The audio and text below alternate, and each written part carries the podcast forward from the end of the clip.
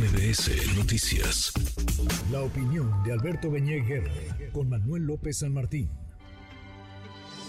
Pues arrancaron ayer, Alberto, querido Alberto Beñé, qué gusto escucharte como todos los martes. Arrancaron estos recorridos que dicen no, no son de campaña, pero se parecen muchísimo a una, a una campaña entre peticiones de unidad, piso parejo, en fin, una película que pues que no sorprende hasta ahora, no sorprende demasiado. ¿Cómo estás, Alberto? Querido Manuel, qué gusto saludarte, muy buenas tardes. Pues lo decías muy bien, cada quien con su cuento, pero sobre todo el gran cuento es que tenemos precampañas que Morena dice que no lo son, tenemos precandidatos que Morena dice que tampoco lo son. Y esto, francamente, pues se constituye en una simulación y en un desafío a la legalidad eh, abiertos.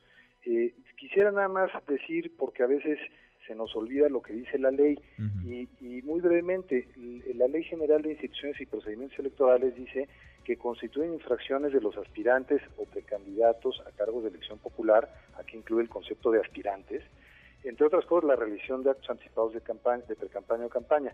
Y luego dice, los precandidatos a candidaturas o aspirantes a cargos de elección popular que participen en los procesos de selección interna convocados por cada partido no podrán realizar actividades de proselitismo o difusión de propaganda por ningún medio antes de la fecha de inicio de las precampañas, que deben ser a partir de la tercera semana de diciembre.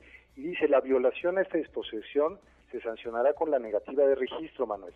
Entonces, mm. estamos en un ejercicio de simulación en donde se viola flagrantemente la ley, pero bueno, pues le cambian las palabras y les parece que con eso queda todo resuelto. Sí, porque van reescribiendo, ¿no? La legislación electoral. Tú la conoces muy bien, Alberto. ¿Qué hay del dinero? Porque eh, parte de lo que se puso sobre la mesa durante el registro la semana pasada de los aspirantes es que a cada uno le tocarían 5 millones de pesos para estos recorridos para esta campaña que no es campaña, pero se parece a una, muchísimo se parece a una campaña.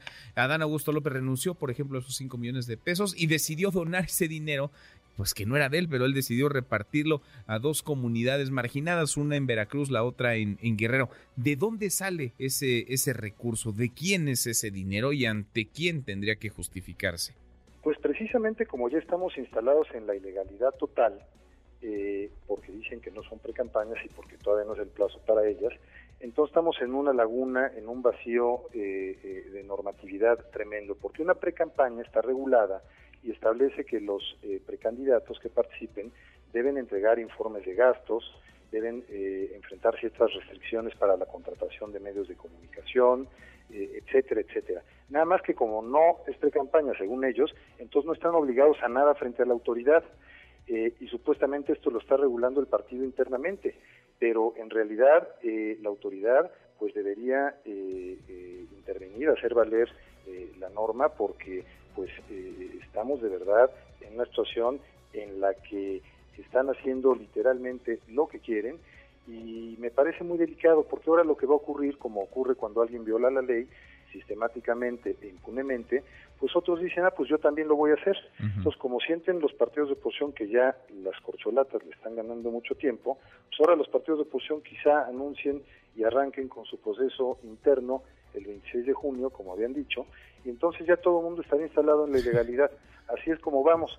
Y bueno, pues por otro lado, yo lo que creo es que en este filo tan delgado por el que están transitando, además de la parte legal, está la parte política.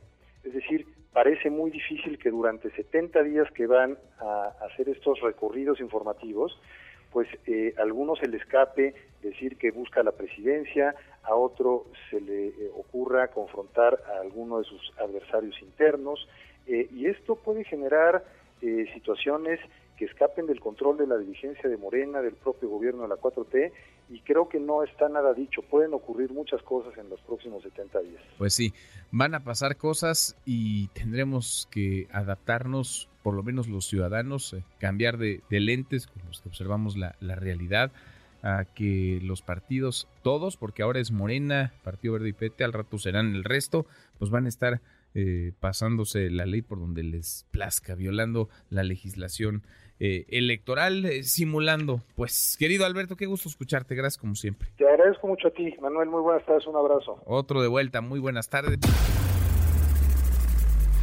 redes sociales para que siga en contacto: Twitter, Facebook y TikTok. M. López San Martín.